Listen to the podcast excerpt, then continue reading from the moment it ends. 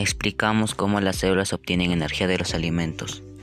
Energía celular, requerido, requerido por seres vivos, como, la, como los animales, las plantas, llevan a cabo reacciones químicas donde el producto sirve como elemento o sustrato para otra creación que se llama biometabólica.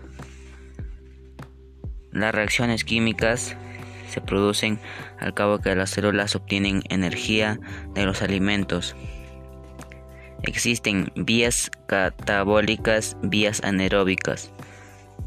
Las vías catabólicas se encargan de liberar energía y a lo contrario de las vías anaeróbicas que se encarga de energía liberada. Para consumir grandes moléculas más sencillas o moléculas más grandes. La fotosíntesis, eh, energía solar, agua, leyes termodinámicas y luz solar. Las moléculas más sencillas. Hablamos de la respiración celular.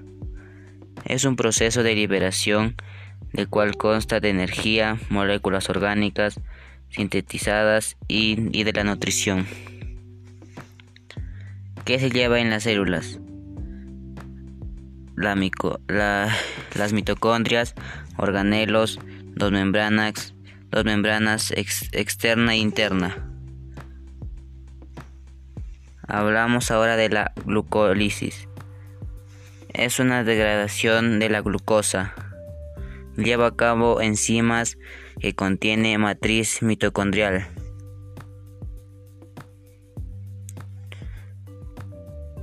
Ahora hablaremos sobre la, los alimentos que, que podremos eh, eh, de la célula adquirir energía, como los carbohidratos que tengan alto, alto porcentaje de carbohidratos, ya que gracias a la liberación de la energía en forma de ATP, la célula contiene la energía de, las, de los alimentos.